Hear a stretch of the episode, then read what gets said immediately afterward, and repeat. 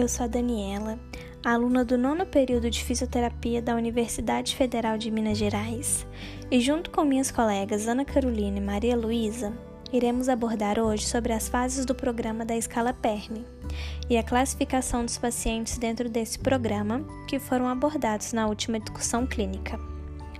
A PERM é uma escala que mede de forma objetiva a condição de mobilidade do paciente internado na UTI na sua admissão podendo ser utilizada também na enfermaria hospitalar até a alta do paciente.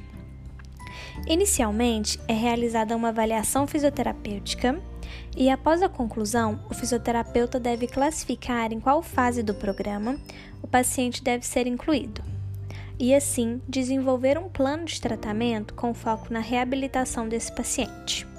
O programa é dividido em quatro fases. A fase 1 inclui pacientes que estão em estado grave, com inúmeros problemas clínicos, às vezes em condições instáveis e que geralmente necessitam de suporte ventilatório. Os pacientes geralmente podem tolerar atividades na cama, mas apresentam fraqueza acentuada, tolerância limitada às atividades e incapacidade de deambular. Alguns pacientes estão alertas, porém é comum que os pacientes tenham um estado mental alterado e sejam incapazes de participar minimamente da reabilitação. O objetivo nessa fase é iniciar a mobilização assim que a condição clínica do paciente estiver estável. Assim, os exercícios terapêuticos com o paciente em decúbito dorsal são enfatizados, progredindo para virar de um lado para o outro na cama e sentar à beira-leito conforme apropriado. As atividades de equilíbrio sentado são promovidas para estimular o controle do tronco e sentar-se sem apoio. Ficar de pé com o andador deve ser realizado uma vez que o paciente tenha força de perna e tronco aceitável contra a gravidade. Inicialmente, um paciente pode ser capaz de ficar de pé apenas por curtos períodos, ou pode até ser incapaz de ficar de pé. Entretanto, é importante continuar os testes até que o paciente seja capaz de se levantar com segurança. Quando apropriado, os pacientes são transferidos para uma cadeira, maca, usando uma técnica de transferência lateral. Eles são incentivados a aumentar gradualmente o tempo gasto sentados na cadeira, conforme tolerado. O objetivo das atividades fora do leito é melhorar a tolerância ortostática. A fase 2 inclui pacientes hemodinamicamente estáveis, na maioria das vezes, cuja condição clínica geral e força permitem atividades em pé com alguma resistência. Nessa fase, os pacientes devem ser capazes de seguir comandos simples de forma consistente e participar minimamente da intervenção. O foco da fisioterapia nessa fase é iniciar a reeducação da caminhada e o treinamento funcional. Nesse ponto, atividades mais desafiadoras em ortostatismo podem ser iniciadas. Por exemplo, descarga de peso, marcha estacionária e marcha lateral ao redor da cama. Além disso, o uso do andador e cinta de marcha é fundamental para promover a segurança dos pacientes. A fase 3 inclui pacientes que são capazes de tolerar uma caminhada limitada com andador e assistência.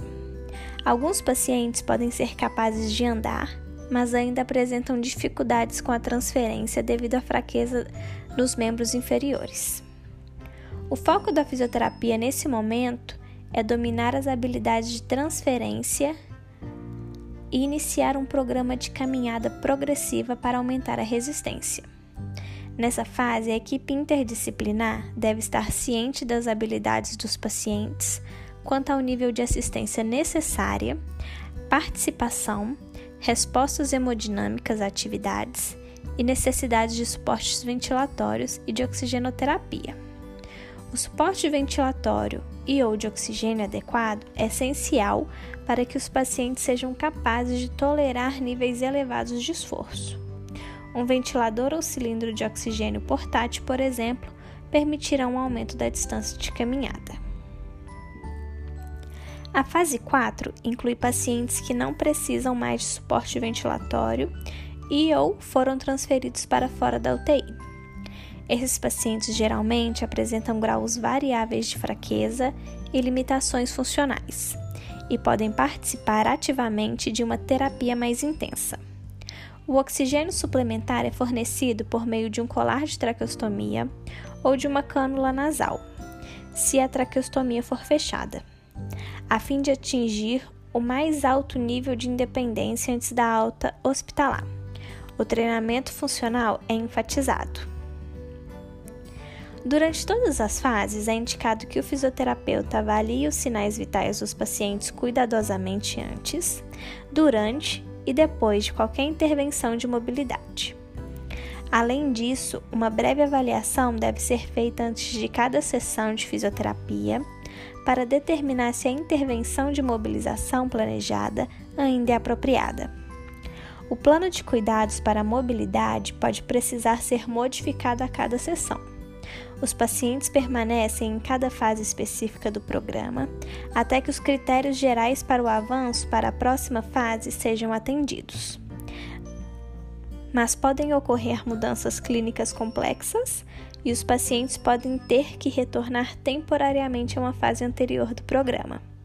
Por isso, a necessidade da avaliação constante e diligente é de extrema importância, e a PERM é um ótimo instrumento para isso. Muito obrigada!